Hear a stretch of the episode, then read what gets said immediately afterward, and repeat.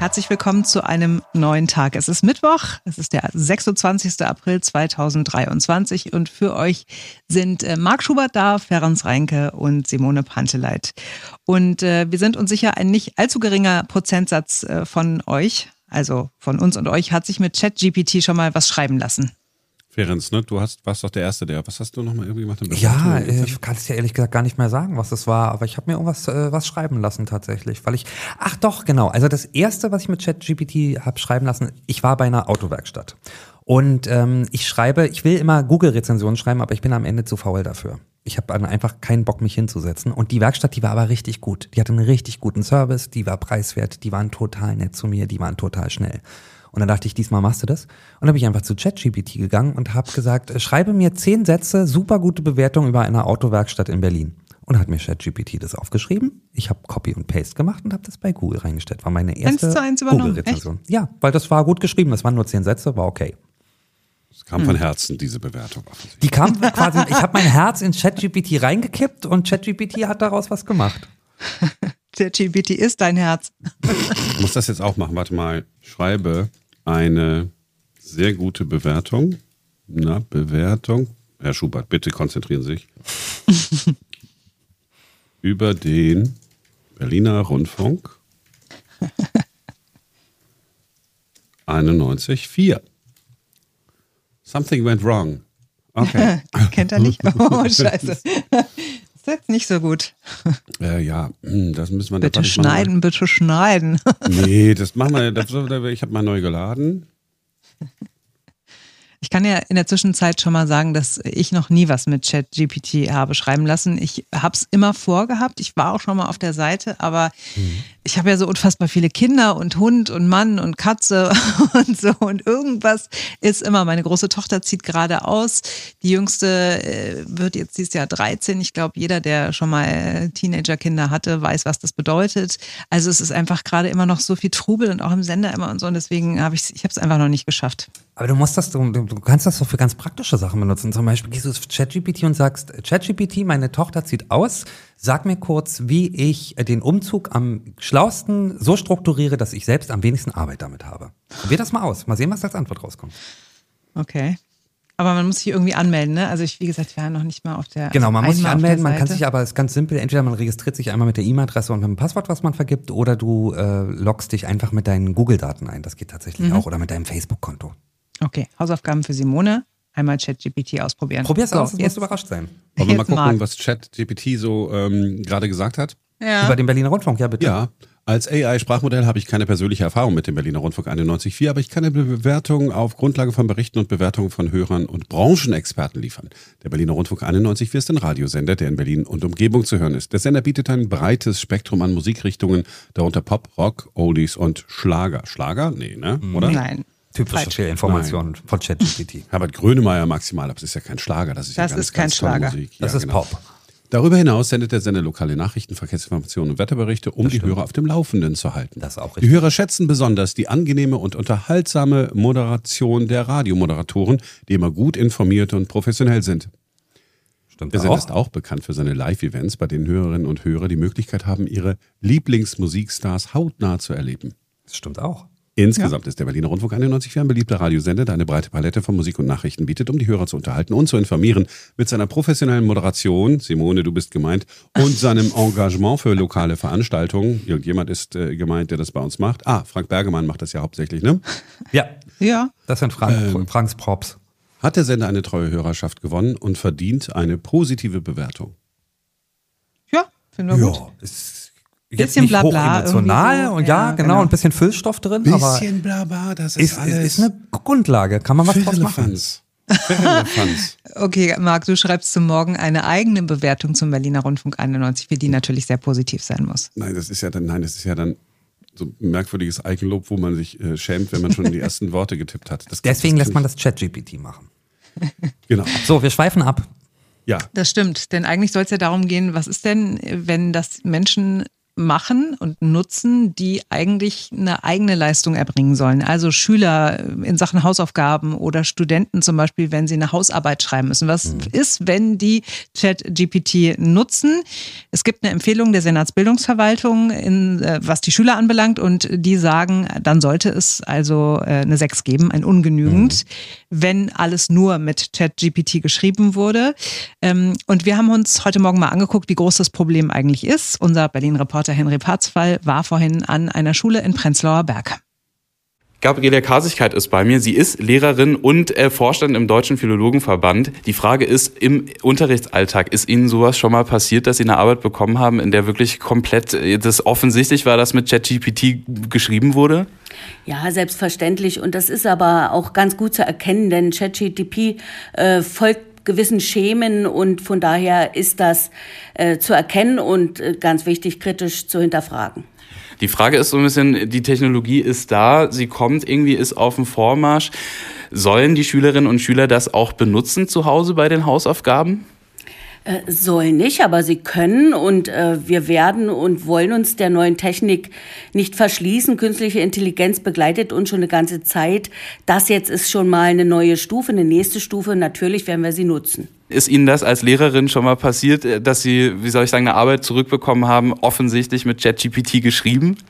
Ganz sicher ist das schon passiert. Äh, wir haben uns zum Beispiel jetzt zum Thema Corpus Delicti, äh, zum Erzählverhalten, zur Erzählperspektive ähm, beschäftigt und äh, da gab es eine Arbeit, die dann ähm, ChatGPT geschrieben wurde, aber durch die Struktur ist das aufgefallen und natürlich waren Fehler drin. Auch das müssen wir wissen, dass das nicht unkritisch übernommen werden kann, was uns da geliefert wird und ChatGPT sammelt alles und sammelt auch Fehler und gibt die weiter. Von daher ist niemand ausgenommen, da mitzudenken und von daher fällt es uns auch auf. Das heißt, ähm, also jetzt einfach das Verwenden, weil ja auch im Raum steht, dass man wirklich jetzt Hausaufgaben dann auch negativ bewertet, die mit ChatGPT geschrieben werden. Das heißt, eigentlich jetzt das machen, ohne dass es auffällt, geht aus Ihrer Sicht gar nicht? Äh, das geht schwer. Also bei Übersetzung, glaube ich, ist das schon ziemlich schwierig. Äh, man soll es ja auch nutzen. Es soll ja auch eine Unterstützung sein. Man darf bloß nicht aufhören, selber mitzudenken. Und ähm, das ist es ja auch, was wir bewerten möchten, die eigene kognitive Leistung oder die Leistung, sich mit Dingen, die man aufspürt, die man findet, auch auseinandersetzen zu können. Das kann ich bewerten. Ich kann natürlich nicht Plagiate bewerten. Ja, Politiker wurden äh, sozusagen äh, abgesetzt, weil sie äh, Plagiate Zitate verwendet haben, Zitate nicht gekennzeichnet. So ist es mit ChatGTP auch. Ähm, eigentlich ist da ja alles wie immer, ne? Also erstmal ist ja unsere Lieblingslehrerin, die wir immer fragen, wenn es um was geht, die ist jetzt, jetzt nicht äh, von gestern. Nee, überhaupt nicht. Im Prinzip äh, ist ja im Moment die KI, so wie wir sie benutzen und was die im Moment kann, ja nichts anderes als äh, einfach Wissen aus dem Internet irgendwie zusammengewürfelt hm. und dann in einen normalen Text äh, ge gepackt. Am Ende des Tages ist es ja auch nichts anderes als googeln und Wikipedia lesen. Nur man muss da nicht mehr selber schreiben. Und gerade eben bei dem Beispiel, ne, Berliner Rundfunk, haben wir gehört, was das für ein Schmuh ist. Also an dem Text kann man doch erkennen, dass das kein normaler Mensch geschrieben hat. Hm. Ja, schon allein das vorne in dem Drittel, und das ist ja auch was, äh, was sie gesagt hat, ne, dass vorne im ersten Drittel gleich ein Fehler drin war tatsächlich. Und äh, ich denke, das ist halt auch, ähm, sie hat ja die, eine ähnliche Erfahrung geschildert, dass dann einfach falsche Sachen drin sind oder dass es eben zum Beispiel sehr gleichförmig geschrieben ist. Aber, also ich möchte entgegenhalten, ich finde, es ist schon ein bisschen was anderes, als ob man nur googelt oder bei Wikipedia oder so was liest, weil der, die, die KI übernimmt ja die Recherche mhm. und schreibt dir schon mal einen Text. Und du musst eigentlich nur noch drüber gehen und quasi Korrektur lesen und, und einmal checken, stimmt es so? Und vielleicht nochmal, wenn du dir nicht ganz sicher bist, ist es wirklich so, dass die, keine Ahnung, Schlager spielen, dann guckst du halt nochmal auf der Seite nach oder so. Aber eigentlich finde ich schon, dass es also nicht nur komfortables Googeln ist, sondern es ist halt, ne, dir übernimmt jemand die Recherche und dir schreibt schon mal jemand einen Text und du musst am Ende nur noch so ein bisschen Goldstaub drüber pusten. Ja, ich habe es mal versucht mit äh, Nachrichtentexten. Also ich mhm. habe eine Nachrichtensendung geschrieben und habe die dann ähm, äh, hochgeladen. Mhm. Unter anderem bei ChatGPT, aber auch äh, bei einer anderen äh, Suchmaschine namens Bing. Spricht eigentlich mhm. gar keiner mehr von, ne?